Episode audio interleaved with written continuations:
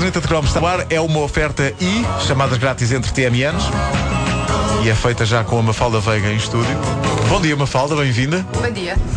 Trouxeste os balões, estás espetacular, a decoração do estúdio está espetacular. Eu já consegui angariar uma falda veia para entrar no segundo cromo de hoje.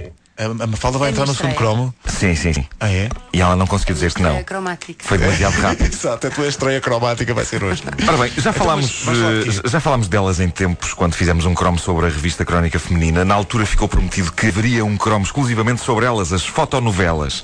Ainda antes das telenovelas, as eh, fotonovelas captaram a atenção de senhoras sedentas de romance e eventualmente de alguns senhores, mesmo que às escondidas. Havia várias revistas que as publicavam nas décadas de 70 e 80, mas as fotonovelas da Crónica Feminina uma revista que já existia desde 1956, tinham uma magia especial a que não devia ser alheio aquele tom acastanhado que tinham as páginas.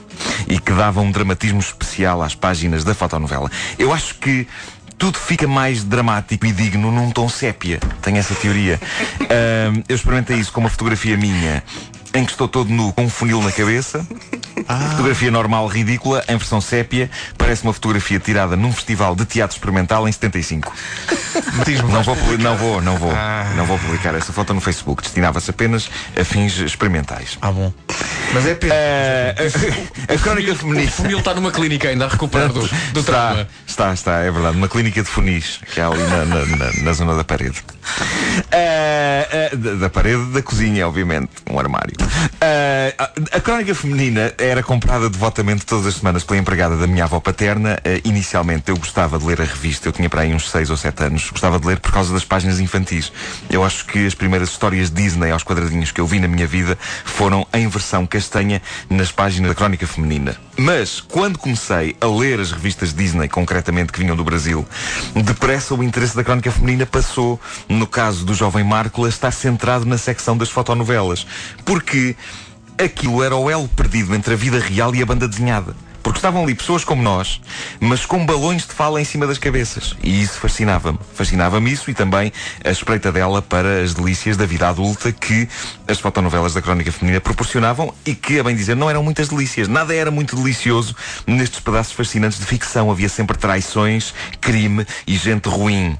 No final, o amor até podia conquistar tudo, mas até lá chegar, sofria-se muito. As fotonovelas da Crónica Feminina foram um trailer bastante aflitivo sobre o que me esperava quando eu crescesse, mas eu simplesmente não conseguia deixar de ler aquilo. Houve coisas que sempre me intrigaram nas fotonovelas. Uma delas era como é que eles faziam aquilo? Os atores estavam a dizer o texto enquanto alguém tirava as fotografias? Eles estavam a Ou mexer-se? estava só a fazer a pose. Será que estavam a fazer a pose ridícula parados para a coisa não ficar tremida? Ou será que se mexiam? É pá, não sei. Eh, eu acho fascinante a ideia do, do making-of destas eh, fotonovelas da Crónica Feminina. Eram feitas em Portugal, investiam sempre em ter galãs e garotas bem parecidos e parecidas, mas quase todos tinham a expressividade de uma posta de bacalhau seco. O que é inc- e digo isto com todo o respeito, obviamente, para estes grandes artistas. Eh, eh, o que é incrível porque a gente não os podia ouvir, nem os podíamos ver a mexer. Eles tinham de passar todas as emoções pela expressão. Na altura, eu não pensava nisto nestes termos, olhando para as fotonovelas da Crónica Feminina, eu achava que isso devia ser mais um triste preço a pagar quando chegássemos à vida adulta. Ou seja, quer estivéssemos felizes, tristes, expectantes, emocionados, introspectivos, nós ficávamos sempre com cara de prisão de ventre. É, é claro que esta ideia podia ser facilmente demolida se eu pensasse, eu vivo com os meus pais, eles são adultos e não têm essa cara. Mas os nossos pais são sempre um campeonato à parte no que toca à vida adulta. E eu achava que as fotonovelas da crónica feminina é que mostravam como era a vida real. Eu reencontrei um capítulo de uma das fotonovelas da Crónica Feminina que alguém colocou na internet. Aliás, eu ontem disponibilizei esse capítulo no Facebook da Caderneta de Cromos. Se forem lá agora e se eh, clicarem eh, eh, só nos posts da Caderneta de Cromos, há mesmo lá uma, uma coisinha no Facebook, não é? Que diz Caderneta de Cromos, dentro da página da, da Caderneta. Eh, o último post que eu lá pus é precisamente o, o que tem o link para eh, esta, esta fotovela. Eh, Chama-se Não Quero Amar-te. Eu convido todas as pessoas a fazerem o download e, a- e a fazerem quase o karaoke. do que vamos fazer aqui. Não, é interessante que é para as pessoas verem a cara dos artistas que aqui serão interpretados por um belíssimo elenco que está reunido aqui neste estúdio. Ah, não quero amar-te. ah, eu, eu- foi emocionante re- rever esta, esta fotonovela. Ela chama-se Não Quero Amar. Não quero amar-te. Ah, Tem nome alguma... de disco dos Onda Choque. Tem, tens razão. Não tens é? razão. Não quero amar-te, dos Onda E, Choque. e, e tem também nome de quem não gosta, especialmente o João Só, porque ele tem uma música chamada Amarte. É verdade, é diz, verdade não quero também. amar-te. Garantes a outra. Eh, Gosto mais do primeiro single. e havia alguma complexidade naquelas tramas. Eh, só que a complexidade não era tanto por causa das tramas propriamente ditas, mas por- porque os responsáveis por colocar os balões de fala nas imagens, por vezes dá-me a impressão que os apontavam para as pessoas erradas.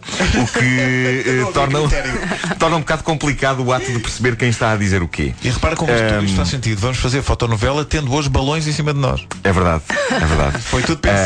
Ah, a trama em si era tão simples e clara que, apesar disto não ser o primeiro capítulo, percebe-se logo tudo o que se passa ali.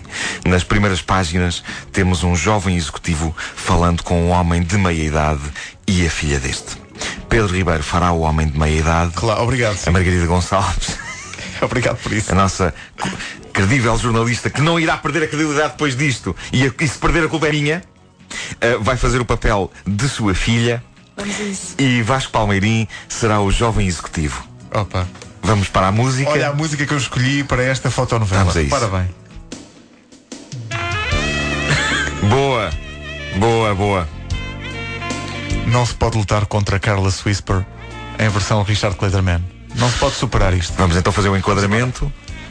Está reunido num pátio da empresa o Sr. Rodrigues, dono da dita empresa, a Lina, sua filha, e Francisco Viegas, jovem e ambicioso executivo. Então, sou secretário de Estado da Cultura. Não é esse Francisco Viegas? Passado obscuro. Não é. Para pela crónica feminina. Eu tinha pensado nisso, mas não é. Não é, não é. Eh, vamos aí. O governo cai hoje. Sr. Rodrigues, vamos a isto. Os meus parabéns, Sr. Viegas. O seu plano é perfeito. Podemos executá-lo sem mudar nada das nossas estruturas e obtendo uma maior produtividade. Gostaste assim tanto, papá? Epá, espetacular.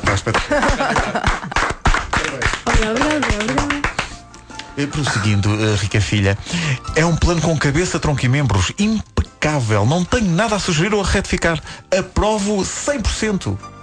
Obrigado, Sr. Rodrigues. Ora é essa, Sr. Palmeira. Amanhã mesmo começarei a trabalhar para tornar o projeto uma realidade. O triunfo sorria a Francisco Viegas. Ganhara de um só golpe a confiança do pai e da filha. E não está cá a mãe. O futuro abria-se à sua frente. Triunfei. Nas páginas seguintes surgem Ah, não, ainda fotos não é de. Não, não, ainda Ah, não, ok. ainda não. Ah, Ah, Estes na- pontinhos que estão aqui no e-mail é, é, é ok. é, é, é sou eu a falar. Ah, ok. no, no, nesses pontinhos Tá sou bem. eu a falar. Então depois diz quando eu tiver que falar outra tá vez. bem, tá bem, vais É que eu não quero sair do personagem. não, não saias, não saias. Uh, nas páginas seguintes surgem fotos de Francisco Viegas. Jovem executivo e, uh, uma vez mais, convém uh, frisar, não confundir com o atual secretário de Estado da Cultura, Francisco José Viegas. Francisco Viegas está no seu modesto apartamento, deitado no sofá a fumar e a pensar, com balões daqueles, com bolinhas, a sair-lhe da cabeça. Triunfei.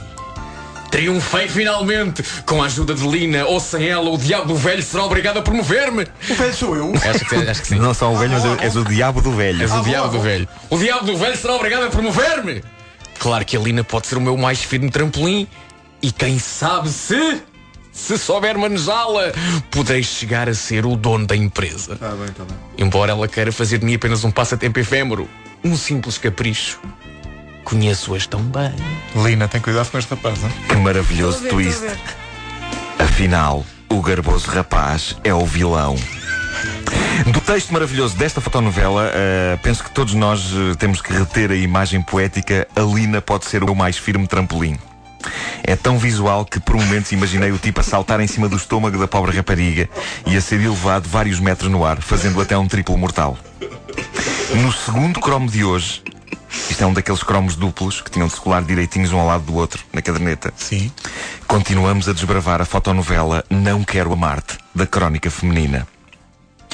Com uma falda veiga. No papel de. De quê? Deixa-me ver que papel é que eu vou reservar para ti. E onde é que eu tenho o meu texto? Já vou mandar. Vai fazer de quê, uma falta? Vai fazer de Berta. Boa, eu gosto. E, e ne- e nessa altura. Berta é bom. Nessa altura, com esta música. Woman in Love. Também não está mal, não. Richard Clayderman. Não, Não está mal, lá. Então, qualquer desculpa é boa para ir buscar esta musiquinha, o pianinho. Oh, bem, maravilhoso. Crónica feminina. Daqui a uma hora com Vasco Palmeirinho, Nuno Marco, eu mesmo. A Margarida volta a entrar daqui a uma hora. Volta, também, volta, que é claro, claro que sim. E, e é, e é aí, é aí, Margarida, que vamos ver o teu lado negro. Porque Lina irá mostrar que é uma mulher sem escrúpulos. A Lina não será trampolim de ninguém. Não, não será. É que me anda a usar e eu é que tenho um lado negro. Já viste? Nesta fotonovela todos usam todos, é, uma- é como Dallas, quase. estou como Dallas.